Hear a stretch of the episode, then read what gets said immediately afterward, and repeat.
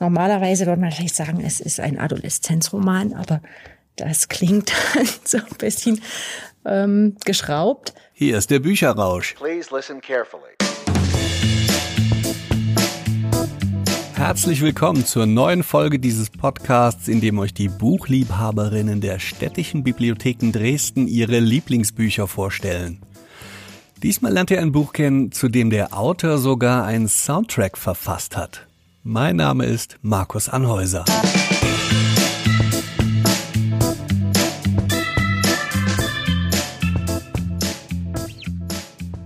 In der heutigen Folge stellen wir einen Roman vor, der sich an jüngere Leserinnen und Leser richtet.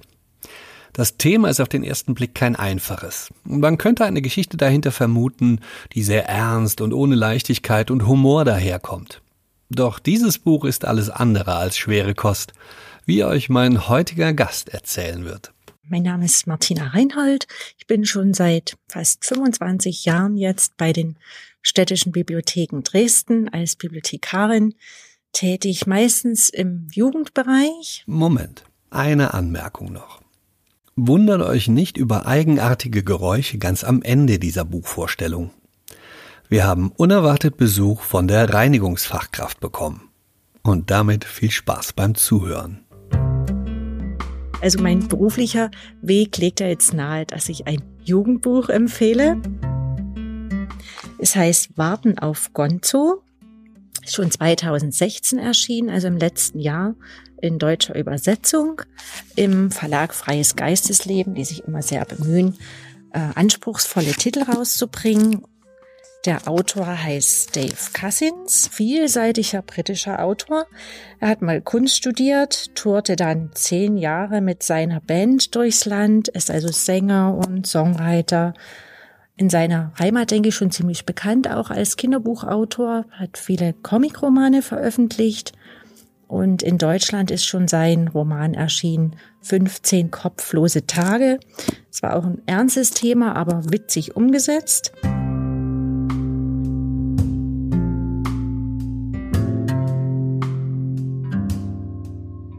Normalerweise würde man vielleicht sagen, es ist ein Adoleszenzroman, aber das klingt dann so ein bisschen ähm, geschraubt. Es ist eigentlich im besten Sinne ein Alltagsroman, der Jungen wie Mädchen ansprechen kann, hat natürlich viele ernste Themen, wie zum Beispiel Teenager-Schwangerschaft, was eigentlich das zentrale Thema in dem Buch ist.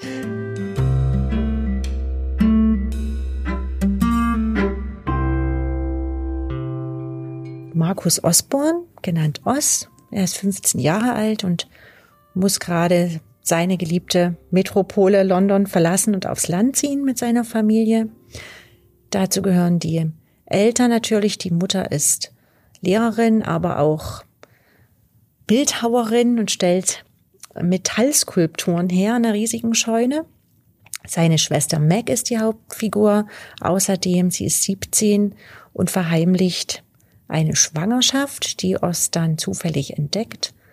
Mac hatte das noch nie zum Thema gemacht in der Familie.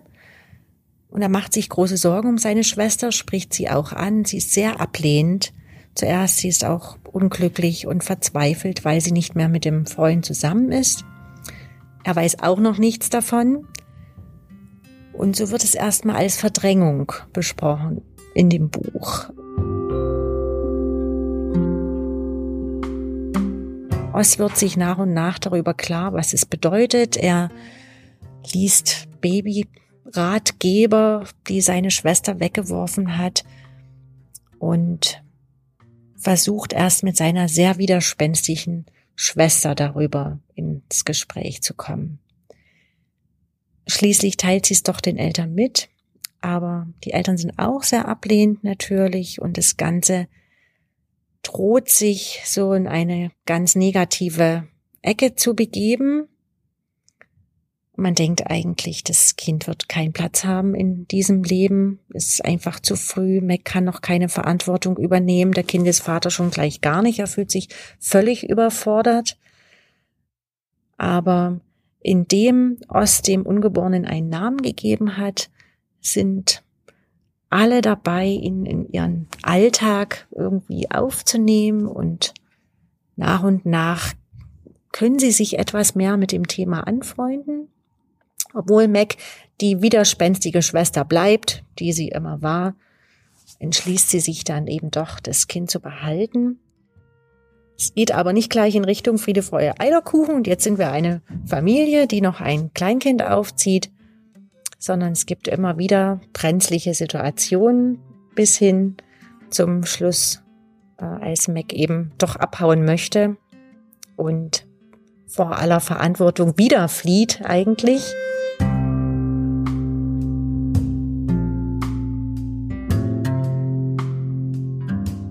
Ja, es wird äh, nicht so ernsthaft angegangen, das Thema. Es gibt auch keine Schwangerschaftsberatungsgespräche oder mit den Lehrern Diskussionen. Manchmal fliegen die Fetzen mit den Eltern. Das ist sicherlich auch ganz normal. Aber insgesamt wird sehr locker mit dem Thema umgegangen und auch nicht in irgendeine Richtung gedrängt.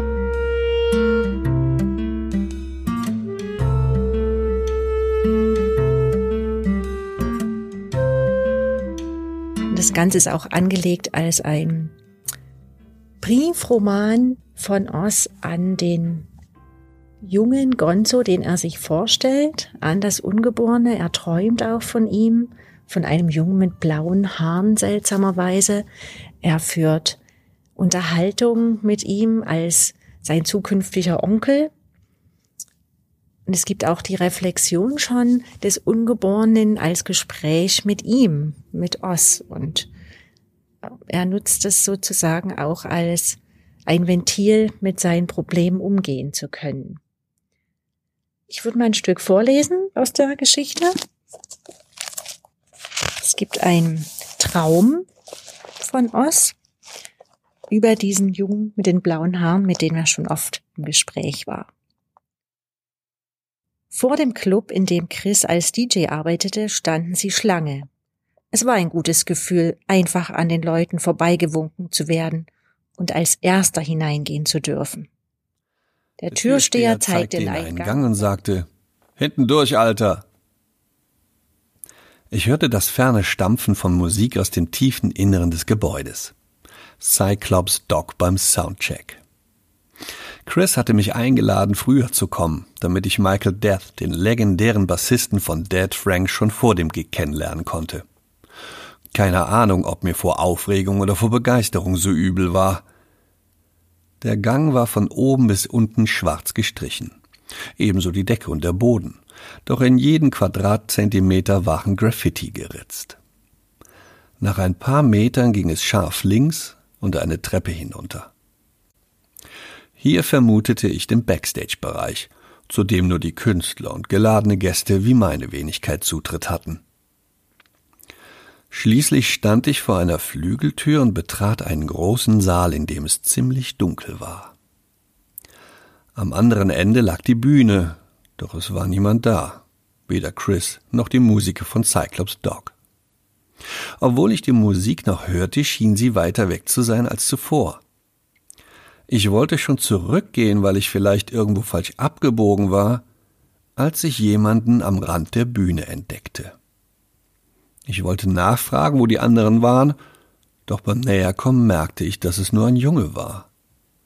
Er war ungefähr sieben Jahre alt und hatte knallblaue Haare, was mich schon ziemlich komisch vorkam.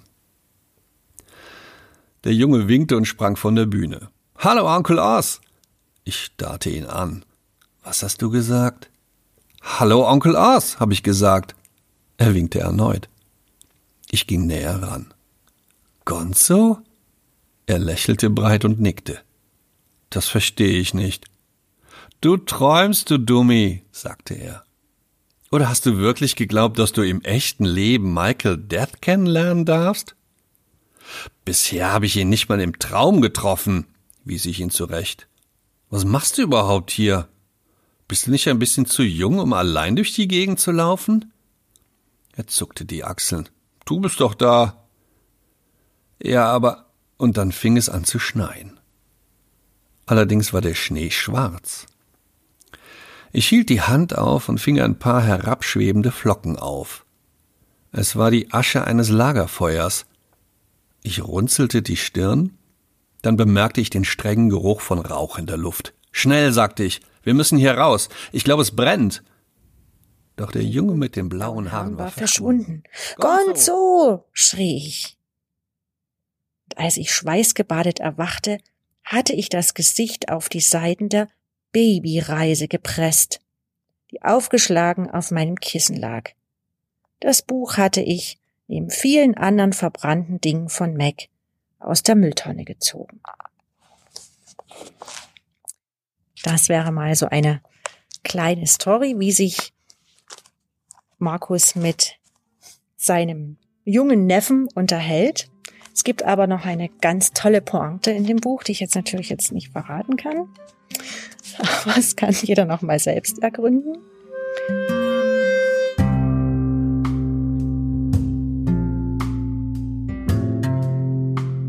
Und es gibt natürlich viele Freunde, viele Klassenkameraden.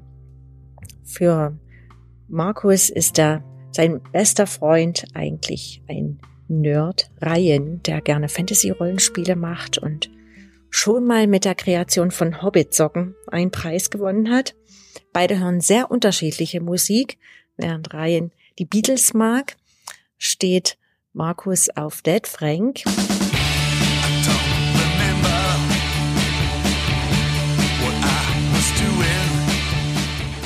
Also Oz äh, hat alles auf seinem Handy von Dead Frank. Er ist ein großer Fan seiner Musik. Für ihn ist es auch ein Stück Verbundenheit zu seinen alten Freunden, weil sie es oft gehört haben zusammen. Und es gibt eine ganz harte Situation für ihn, als sein Handy gestohlen wird und all seine Verbindung zu seinen Freunden, zu seiner Musik ist weg, weil er hat sie nirgendwo anders gespeichert. Er versucht auch den anderen Freunden diese Musik näher zu bringen, die einen ganz anderen Stil haben auf dem Land, die ganz andere Musik gerne hören und versucht so wieder eine neue Verbindung aufzubauen zu seinen neuen Schulkameraden. Er zieht sie auch gerne zurück mit der Musik und entspannt sich dabei und versucht alles irgendwie auf die Reihe zu bekommen, was ihn ringsrum belastet. Also für ihn ist die Musik auch ein guter Fluchtpunkt.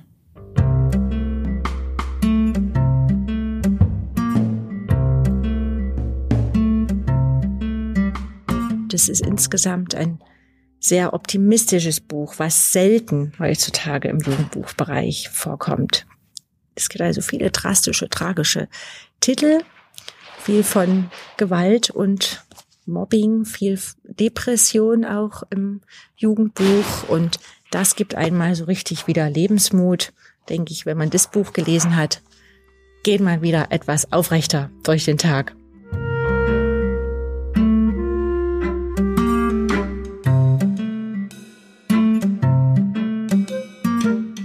Das war Martina Reinhold.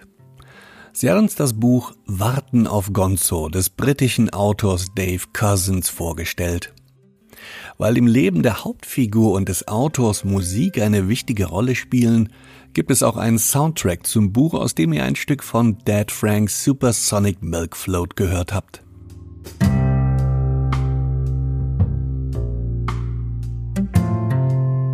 Das Buch wird es sicherlich auch in eurer Bibliothek geben, egal wo ihr diesen Podcast hört. Und an dieser Stelle noch ein Tipp für alle aus der Region um Dresden. In der Reihe 50 Jahre Kulturpalast liest am 4. Oktober der Schauspieler Peter Sattmann aus seiner Biografie Mein Leben ist kein Drehbuch in der Zentralbibliothek im Kulturpalast Dresden. Alle Infos dazu findet ihr wie immer in den Show Notes und auf der Webseite der Städtischen Bibliotheken Dresden.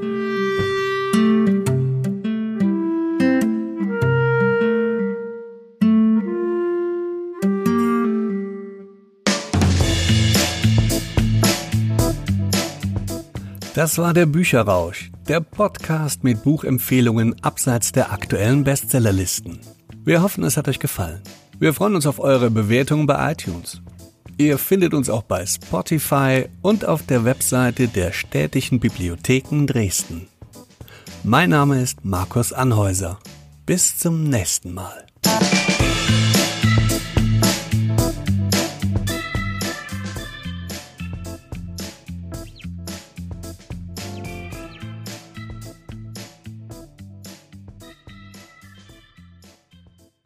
Der Bücherrausch ist eine Produktion von Markus Anhäuser mit Unterstützung der städtischen Bibliotheken Dresden.